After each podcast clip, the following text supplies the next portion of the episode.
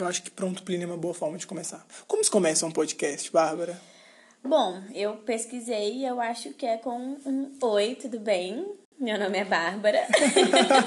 eu gosto dessa forma.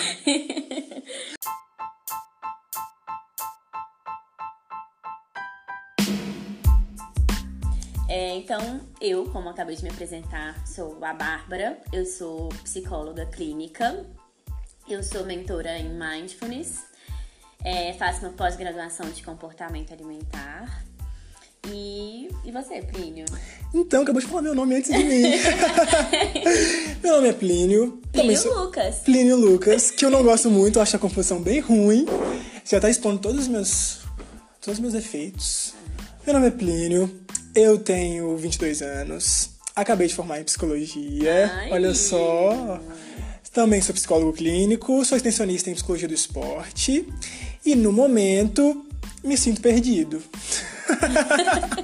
é um momento, né, de, de se sentir perdido. Exatamente. Mesmo. Eu acho que é, quando a gente pensou no primeiro, no primeiro tema, né, Bárbara, a gente pensou muito em falar sobre uma questão que tivesse muito presente na nossa vida nesse momento. Uhum. E aí eu formei.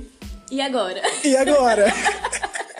eu não sei, eu não sei bem o que responder depois desse agora. É, eu acho que é uma coisa que muitas pessoas vivem, né? Assim, uhum. quando elas quando elas formam e tal, porque elas se deparam com uma decisão na vida delas. Elas, elas fecham um ciclo. E a partir do momento que elas fecham um ciclo, significa que tem outro ciclo, né, na maioria das vezes, para ser aberto. Sim. E eu fiquei pensando nisso e eu pensei que existem quatro tipos de pessoas. Okay. As pessoas que elas estão formando e elas gostam ali do que elas estudaram, da faculdade que elas fizeram e tal, não sei o quê. E elas já estão no mercado, sabe? Que elas já estão ali trabalhando dentro da área e vão se desenvolver. E eu fico imaginando que talvez seja mais leve para essas pessoas esse momento de transição. Sim. Tem a segunda, a, o segundo tipo, que são pessoas que estão trabalhando, porém fora da área de mercado delas e aí elas têm, elas né, se deparam, poxa, eu fiz uma faculdade, como que eu vou colocar isso em prática, né? E tem a terceira, que são pessoas que formaram, mas que não se identificam com o curso. Eu acho que esse é o tipo que deixa a gente mais em pânico. Porque você finaliza um ciclo que pode ter, uhum. ter, tido dois, quatro, cinco anos e percebe que talvez pode ter sido em vão. Sim. De certa forma, porque você aprendeu, mas você não quer utilizar desse aprendizado naquele momento. E é engraçado, assim, porque na minha volta, as maioria das pessoas são o terceiro tipo. Uhum. Entendeu? Se eu for parar pra pensar na minha mãe, na minha irmã, no, em amigos que conviveram comigo, pessoas da minha convivência, elas eram pessoas infelizes com a, a sua formação. Sim. Elas preferiam ter feito outro tipo de formação. É, ou nem ter feito formação, sabe? Tal, uhum. não precisava de ter investido naquilo. E tem o quarto tipo, que eu acho que é o seu tipo, né? Será? Me fala, já, já tô nervoso. É aquelas pessoas que formaram e que elas não sabem como, o que, o que exatamente que elas querem fazer, porque elas estão é, meio que ali, sabe? Tipo, o que que eu faço? Entro pra uma empresa, o que que eu faço? Eu vou atrás do meu sonho uhum. e tal, e não sei o quê. E a gente começa a ficar com aquela dúvida de vou para autonomia, para ambição ou para segurança? Sim. Né? Sim. Eu acho que esses quatro tipos são bem acurados, são bem específicos porque de certa forma eu me enquadro em mais de um, eu acho. Porque eu sou muito feliz de ter feito psicologia, sou muito feliz de ter concluído esse curso, ter concluído esse ciclo. Porém, eu acredito que iniciar um próximo ciclo talvez seja um pouco prematuro. E é isso que às vezes me preocupa e deve passar na cabeça de muita gente. Ok, finalizei, formei. Vou ter que começar um novo ciclo, provavelmente no mercado de trabalho, provavelmente talvez num outro curso, provavelmente fazendo outra coisa. Isso me preocupa um pouco. Porque eu falo, olha, eu amo a psicologia, eu amo o que eu trabalho hoje, eu amo o que eu faço, e aí a gente se confronta com isso. Mercado de trabalho, com ambição e é, questão financeira, barra, sonho e interesse. E isso deve passar na cabeça de muita gente. É, porque, certeza. querendo ou não, a gente forma e os últimos seis ou o último ano de faculdade é o ano que a gente já pensa, uhum. né, no que a gente vai fazer depois. Só que a gente ainda tá naquele meio termo, né? Vai, não vai, não formou ainda, não tem é, autonomia para fazer ainda. E aí chega o momento de fazer. Uhum. Vai fazer o quê?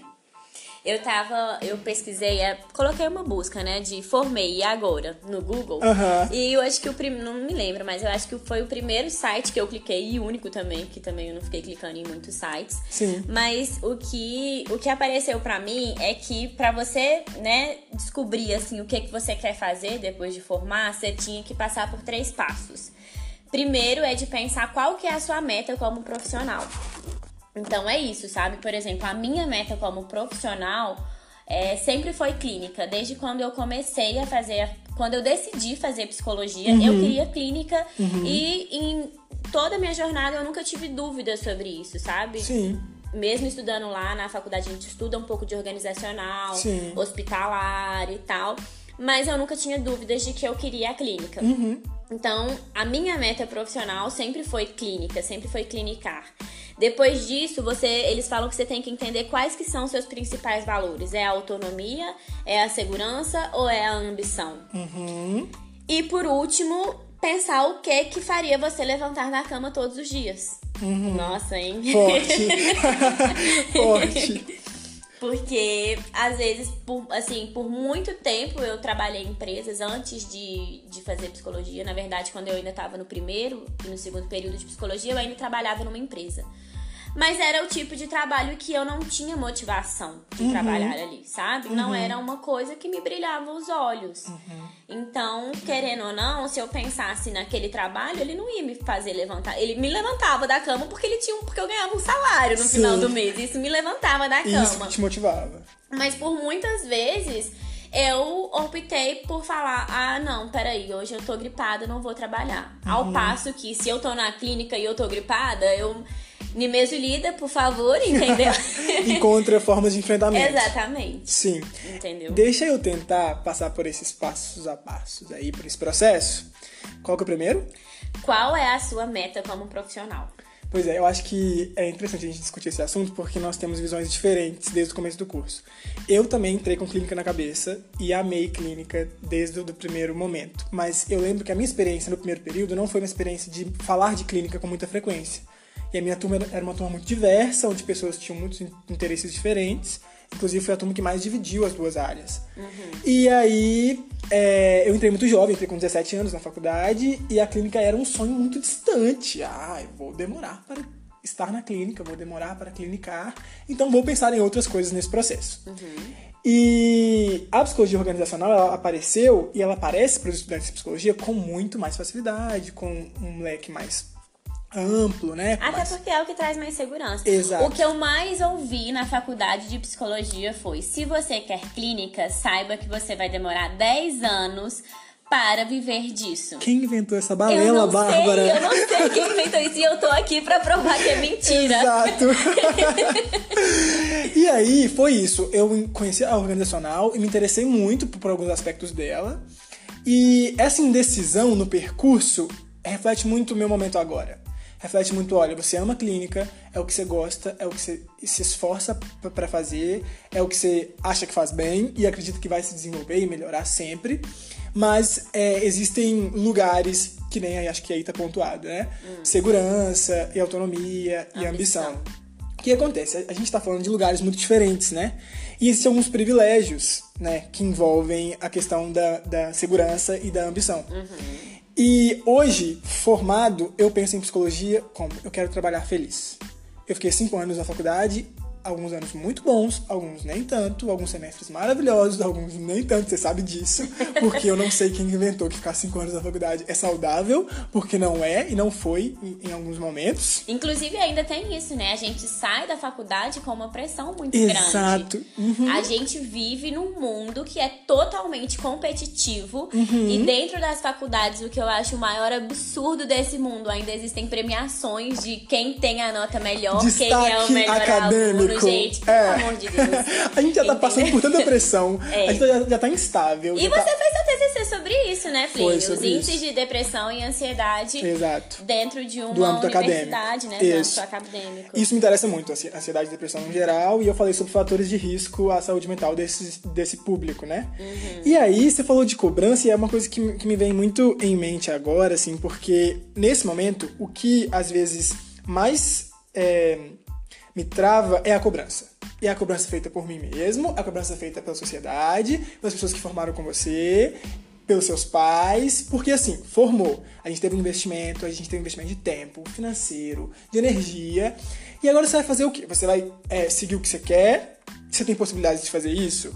Você tem é, os privilégios que vão, né? Uhum. Te dar apoio para fazer isso? Ou você vai precisar fazer outra coisa? Uhum. Essa outra coisa te alegra? Não te alegra? Sair da cama todos os dias de manhã é fácil, não é? Peraí que eu já pirei com todas essas dúvidas. Desculpa, mas isso exato, tá vendo? E isso passa na cabeça do recém-formado que precisa Sim. estar o tempo todo justificando pros pais que, olha, então, é, mãe, formei, sei lá, em designer, mas eu acho que não sei se eu tô é, disposto a trabalhar com isso agora e se isso vai me dar um retorno financeiro agora. Você entende? Uhum. E isso eu acho que é o que gera mais sofrimento.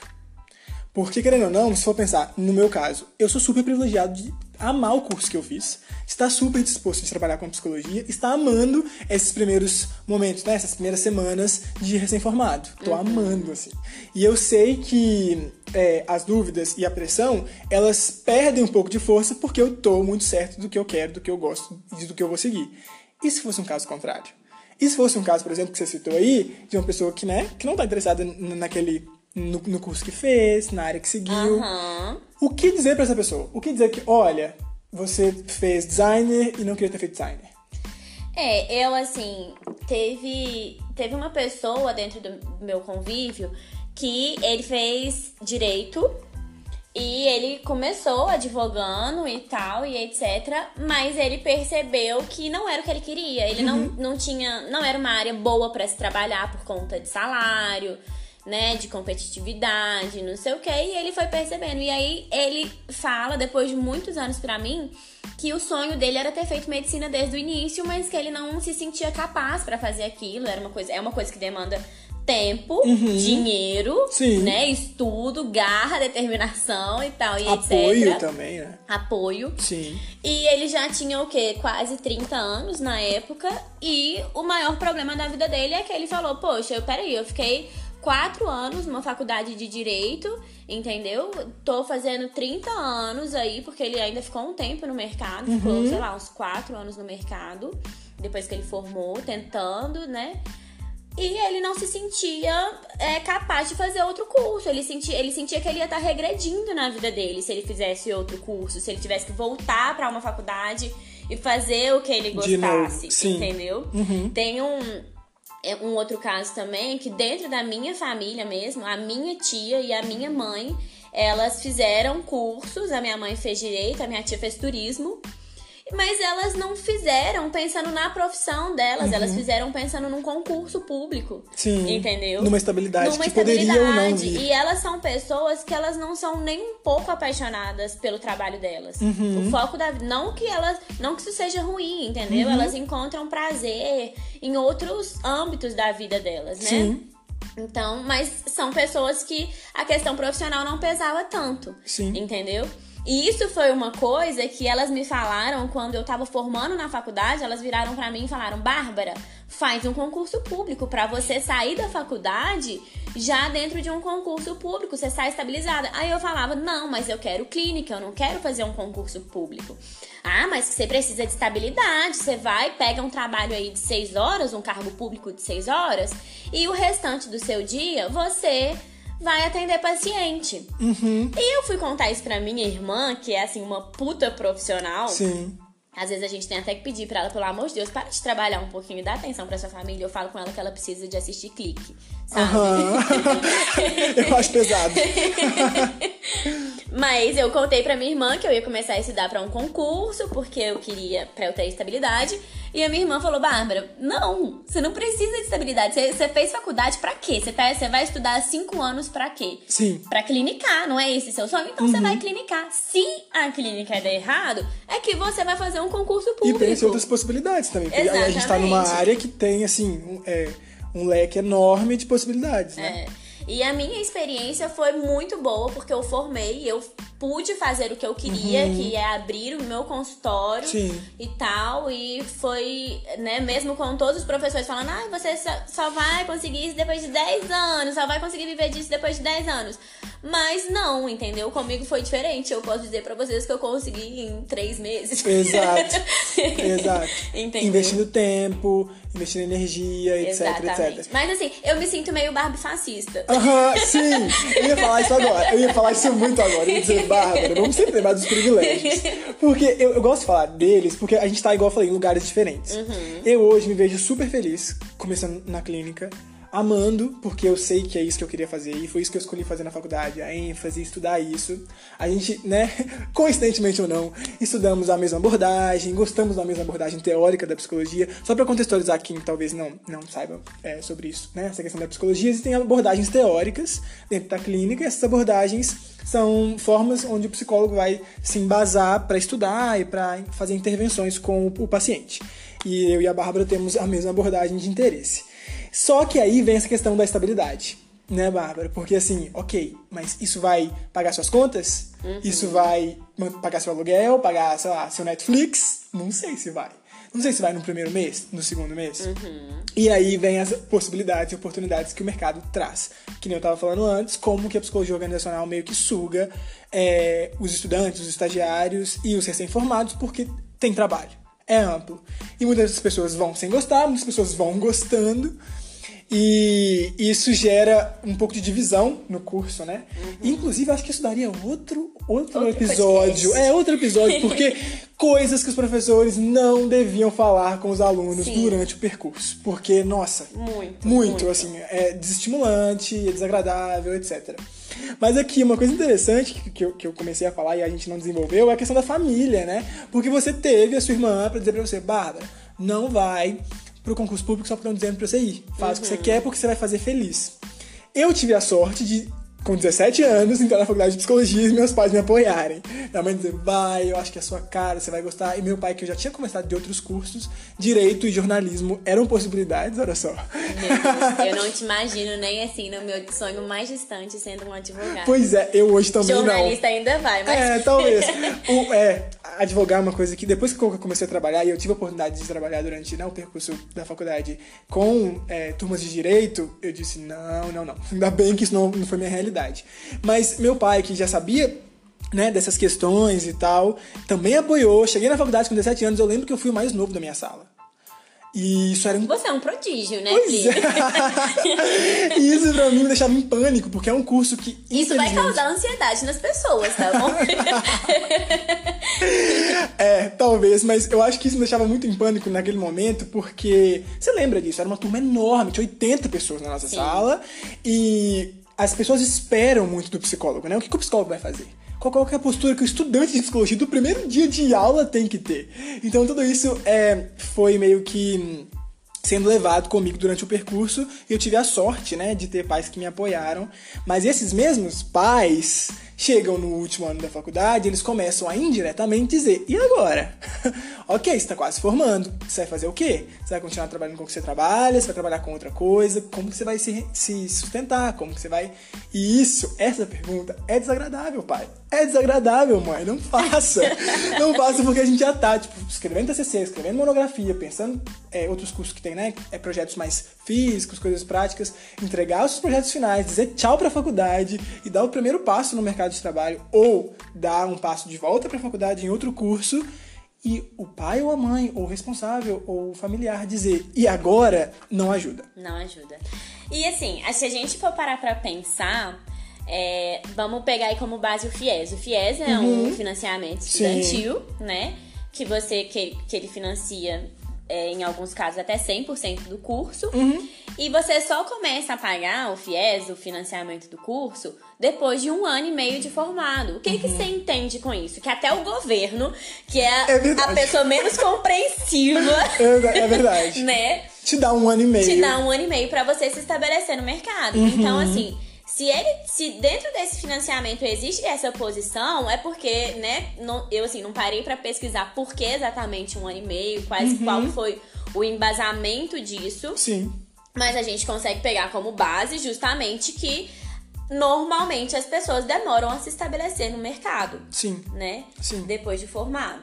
Então, o que é normal. Só que as pessoas elas entram em desespero, Uhum. né? Eu, olhando nos seus olhos agora, me veio uma coisa. Olha, Meus olhos olha só, seus olhos castanhos, aveludados, com essa cor linda. É, me vem em mente uma coisa que, assim, a gente tá falando de recém-formados. Formei agora na faculdade. Mas a gente tá talvez desconsiderando o formei agora do ensino médio e o formei agora dos cursos técnicos. É mesmo. Porque, não, não, o formei agora do ensino médio, pra mim, foi o pior momento da minha vida. Entendeu? Uhum. O- o- tanto é que eu entrei no segundo semestre de um ano, né? Aham. Eu fiquei seis meses entre o ensino médio e a faculdade sofrendo, basicamente. assim, Aham. não, não tinha, não tem outra forma de descrever o momento. Assim, eu sabia que eu queria psicologia. Eu sabia que eu precisava é, de formas né, financeiras de entrar na faculdade. Eu via meus amigos entrando na faculdade e eu não tava entrando. E eu, não, eu, eu tinha o direito na cabeça, eu tinha o jornalismo na cabeça. E eu tava prestando vestibular para as três e passei nos três pra facilitar a minha vida. Nossa. E aí, eu lembro que, acho que em maio, ou sei lá, uns dois meses antes de entrar pra faculdade mesmo de psicologia, eu pensei, cara, não quero mais. Por que, que faculdade tem que ser uma realidade? Eu não quero fazer faculdade, não vou. Quem Eu vou colocou... contra o sistema. Exato, eu vou contra o sistema. Eu, por que, que a faculdade tem que ser uma obrigação ou tem que ser uma meta pros jovens? Não tem, mas agora que é uma possibilidade, né, para a maioria, vamos pensar assim, tá tudo bem em fazer escolhas erradas, tá tudo bem em ter 17 anos e escolher o curso que você não Inclusive, queria. gente, uma novidade pra vocês. Eu fiz uma escolha errada. É Você verdade, eu, eu sei, é verdade. Não formei nem nada. Me fala da Mas, experiência. assim, por que que que acontece? Eu formei no terceiro ano e eu nem passava pela minha cabeça trabalhar em alguma coisa. Eu não conseguia imaginar. A minha vida era muito no País das Maravilhas. Muito Alice Não você. que tenha deixado de ser. Ai, Bárbara.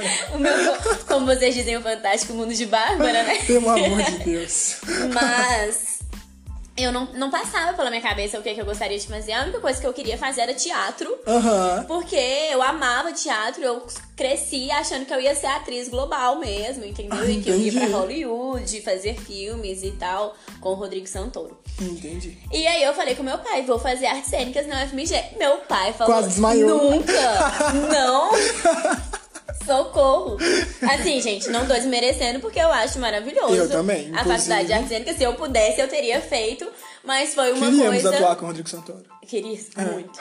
É uma faculdade que eu imagino que deve, ser assim maravilhosa de se Sim. fazer, meu sonho. Mas pro seu pai naquele momento Mas não era. pro meu, o meu pai, pra vocês terem ideia, gente, meu pai foi contra eu fazer psicologia, né? Então, pro meu pai era engenharia ou medicina, Aham. entendeu?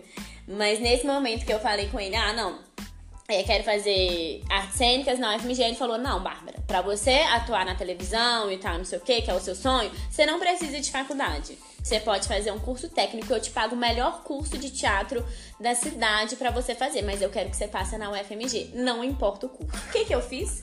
Estudou pra passar na FMG. Estudei pra fazer. Não, primeiramente, gente, né? Que eu não sou boba nem nada. Quero saber. eu olhei os cursos com maior chance de aprovação. Entendi. Entendeu? E o. é engraçado isso. E eu fui fazer lá na Fafiche da UFMG, na, na área de. Como... Tá vendo, gente? Eu esqueci até o Biológica, saúde. Não, não fala não, deixa eu lembrar. É... Ciências. Ah, gente, olha só, eu não sei. Tudo bem. Ai, meu Deus, enfim. O mais engraçado é que eu fiquei dois anos nesse curso. E não lembra nem a área, não lembra nem o prédio que estudou, meu Foi Deus. na Fafiche, isso tá eu bom. sei. Ok. Ai, coisa é, e aí eu realmente passei na UFMG, não tive tempo para fazer um curso de teatro, ok? Uhum. Obviamente não teria. Obviamente. Qual curso você fez? É isso que eu tô tentando lembrar, Plínio. Ah, eu achei que você tá tentando lembrar a área.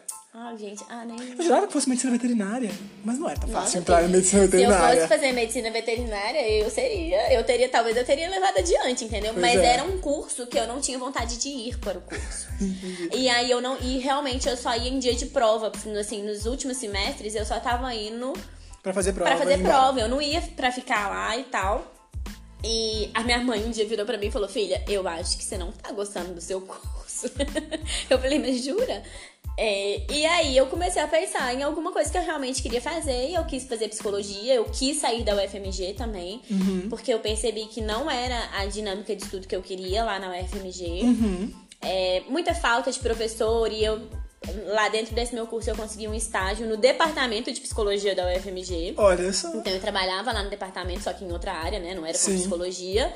E eu via um tanto de reclamações de alunos, de professores que faltam, Uhum. que não conseguiam pegar matéria e tal, não sei o quê. E realmente tem alguns problemas em alguns cursos, né, em relação a isso lá na UFMG. E eu falei que eu não queria, era muito longe da minha casa, e eu quis fazer na UniBH, Sim. que é no meu bairro. E eu quis fazer psicologia, e quando eu falei pro meu pai que eu ia fazer psicologia, ele falou: Não, não. Se você quer que eu pague faculdade pra você, vai ser engenharia ou medicina.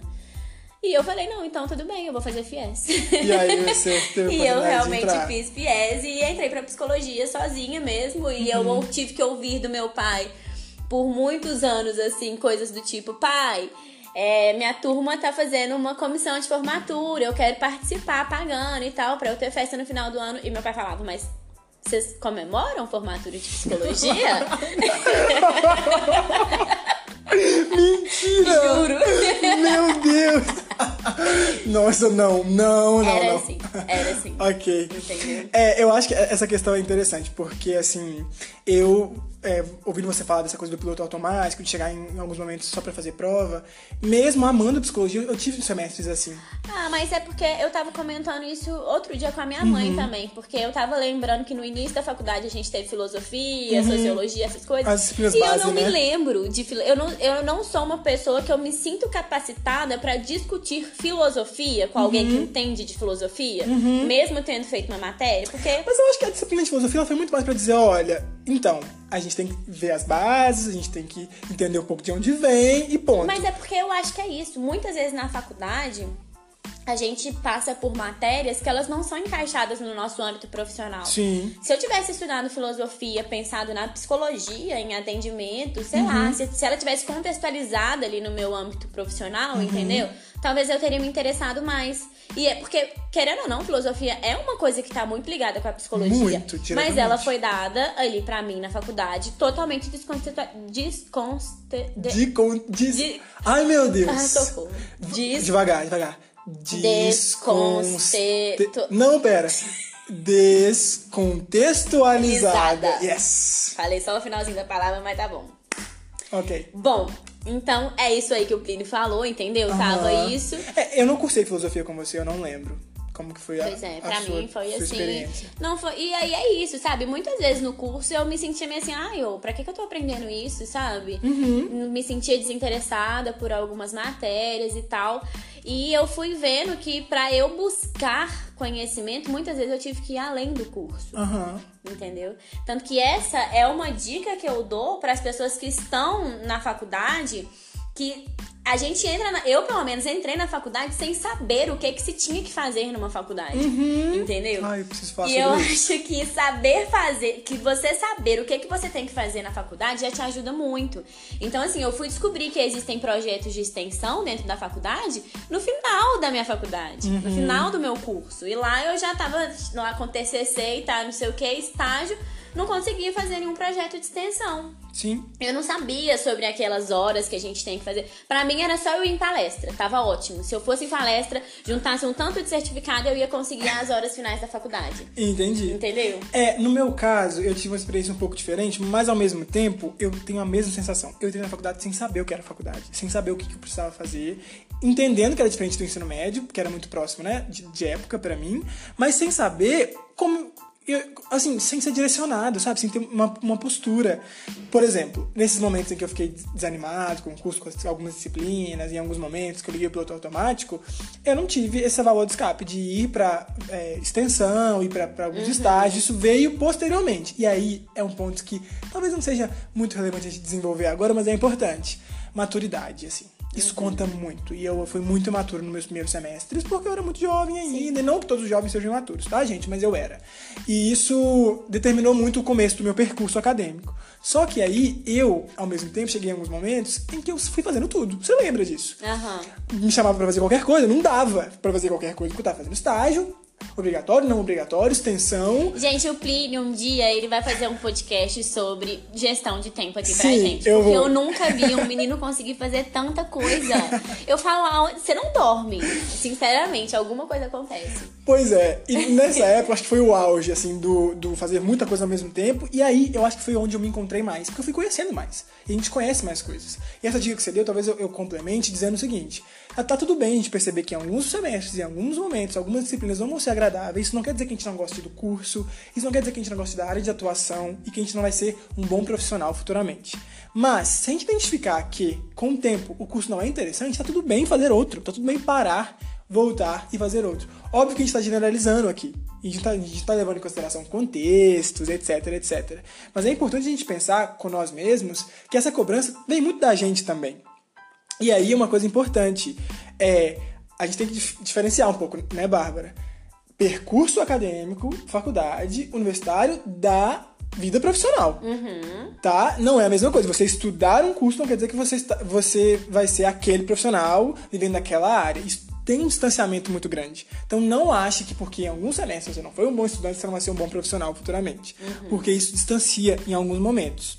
Mas, ok, Plínio, Bárbara, vocês estão que falam, né? Formei agora. Mas beleza. Acabei de sair da faculdade, quero fazer outro curso. Não acho que seja interessante eu é, seguir, né, assim, uma vida profissional nessa área. E não tenho apoio nenhum dos meus pais, não tenho apoio nenhum dos meus amigos. Todo mundo acha que é uma loucura.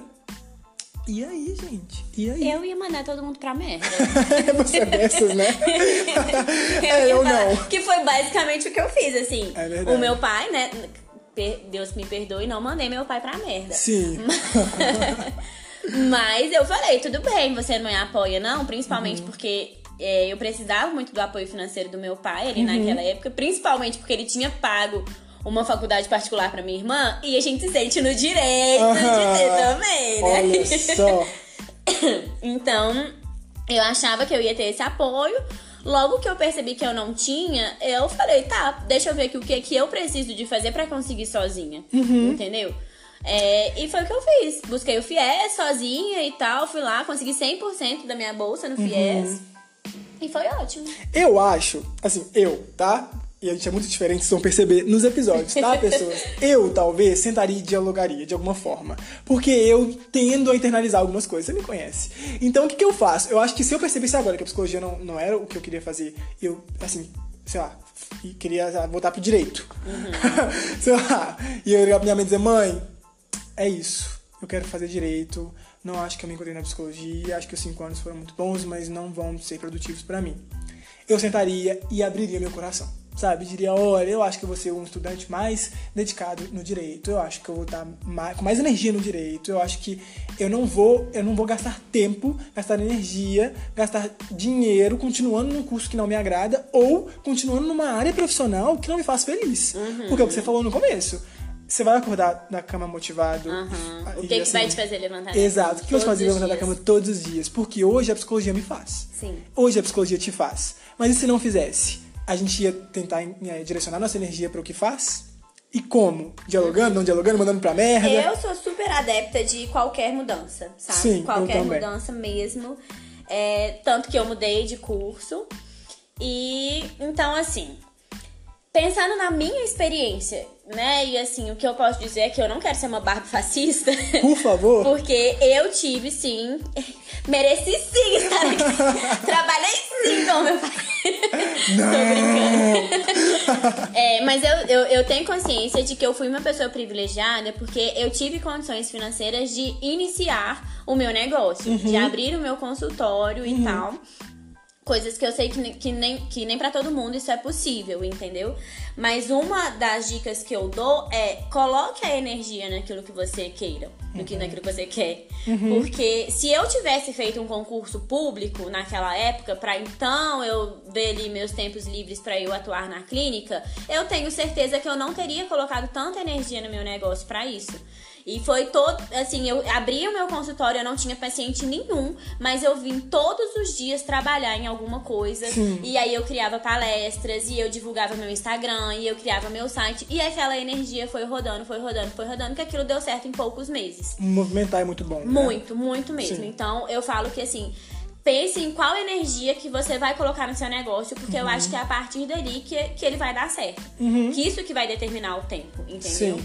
Outra coisa, segunda dica, fazer uma linha do tempo de plano de carreira. Que foi isso que eu fiz também. Porque o que, que eu fiz? Eu resolvi ter meu consultório e eu aluguei o consultório em, com um contrato de um ano. E eu falei, se em um ano eu não tiver conseguido é, manter o meu consultório, se não tiver fácil e tal, e etc., se eu perceber dificuldade ali, eu não vou renovar o contrato novamente. Eu me dei esse prazo pra eu, pra eu perceber se era uma coisa que eu ia dar conta de fazer ou não. Sim. Entendeu? E eu acho que a gente tem que fazer isso. É o que eu faço, por exemplo, se eu vou dar uma palestra, eu faço uma espécie de linha do tempo que é o seguinte.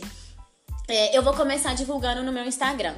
Se em três semanas antes da palestra eu não tiver muitos inscritos naquela palestra, eu então vou divulgar também em grupos de Facebook e fazer parcerias com pessoas.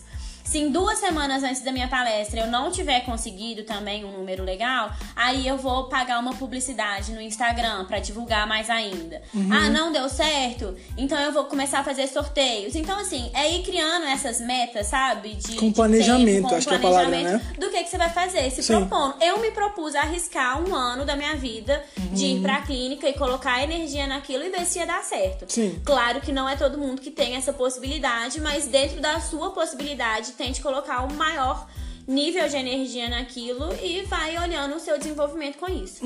E a última dica que, que eu vou dar é que a gente tem que se considerar uma pessoa autônoma, mesmo se a gente estiver trabalhando em alguma empresa. Então, mesmo que você esteja formando na faculdade, trabalhe numa empresa e tal, se considere uma pessoa autônoma, sabe? No sentido de se desenvolver pessoalmente, de ir procurar cursos técnicos, de colocar energia em você, porque às vezes a gente coloca energia muito ali naquela empresa ou naquela coisa ali pequena, que é o que eu deveria ter feito, por exemplo, na faculdade. Eu já deveria ter me considerado uma pessoa autônoma desde o momento que eu tava na faculdade, porque eu devia ter feito muitos, muito mais cursos do que eu fiz, do que eu, do que eu me dei conta, sabe? Então, eu acho que a gente deveria pensar que parte da nossa profissão é autônoma, mesmo que você esteja numa Vinculado empresa, empresa. e Sim. tal, você tem que pensar no seu desenvolvimento ali como autônomo mesmo, porque se você sair daquela empresa, outra empresa precisa te contratar. E o que que vai ser atrativo para essa outra empresa? É Exato, você, é a exato. sua autonomia que você tiver trabalhado ali. Não queremos profissionais acomodados, né? Não. Mas aí, por outro lado, eu tenho algumas dicas também, né? De uma pessoa que tá vivendo uma vivência diferente, que formou depois de você e que tá com uma experiência diferente. A primeira coisa que eu acho que eu queria que alguém tivesse me dito é: não se limite a caixinhas, sabe? Não deixe ninguém ficar rotulando e ficar colocando etiquetas do tipo, você só vai fazer isso, você só vai fazer aquilo. E na psicologia tem muito isso, na área da comunicação tem muito isso, acho que em quase todas as áreas tem muito isso. Você formou, você gosta dessa área, faça só isso. Check. Coloca a etiqueta na sua testa. Não se limite a caixinhas, porque isso vai te limitar a aprender, a se conhecer, a desenvolver outras habilidades em áreas que talvez possam ser interessantes para você. E eu percebi isso muito no meu percurso acadêmico e agora nesse momento de recém-formado. Conhecer áreas muito diferentes, ainda amando aquela que está quentinha no coração, mas sabendo que você tem possibilidade de desenvolver em outras áreas. Isso é muito importante. Além disso, ok, e os privilégios que, que, que eu não tenho, que eu não consigo e eu não posso? Vamos encontrar uma, um termo que a gente chama, né, Bárbara? Estratégias de enfrentamento Aham. para conseguir é, desenvolver e conseguir, aos poucos, passo a passo, assim, mesmo que seja ah, determinando curto, longo, né, curto, médio, longo prazo, objetivos. Exato. Porque a gente tem que entender que sou um profissional agora. O que eu quero fazer? Em que momento? No ano que vem? Daqui de 5 anos? Daqui de 10 anos? Traçar essa linha de tempo é muito importante, porque ela determina o tempo que você vai é, custar, né? Que você vai ter para chegar naquele Exatamente. objetivo. Às vezes, pra mim, eu consegui fazer aquilo ali de imediato prazo, né? Exato. Mas tudo bem se você não consegue fazer isso Se de for médio prazo, ou longo prazo. né? Sim. Acho que é isso, né, Bárbara? Nossa, muita coisa. Muita coisa. É, Esse podcast, eu acho que vocês devem ter percebido, se chama Trem de Doido, justamente por isso. não sei se ficou claro no nosso sotaque, porque a gente não admite que tem sotaque, né, mineiro? É, eu não consigo perceber isso. É, mas o povo de fora talvez perceba. Ah lá, o povo. O povo, povo. de fora perceba. Então, aí, somos mineiros e trem de doido em Minas é tudo, né, Bárbara? Tudo. Tudo. Qualquer Coisa coisa boa, é trem. coisa ruim, coisa grande, coisa pequena, coisa assustadora. O Plínio é um trem de doido. Nossa!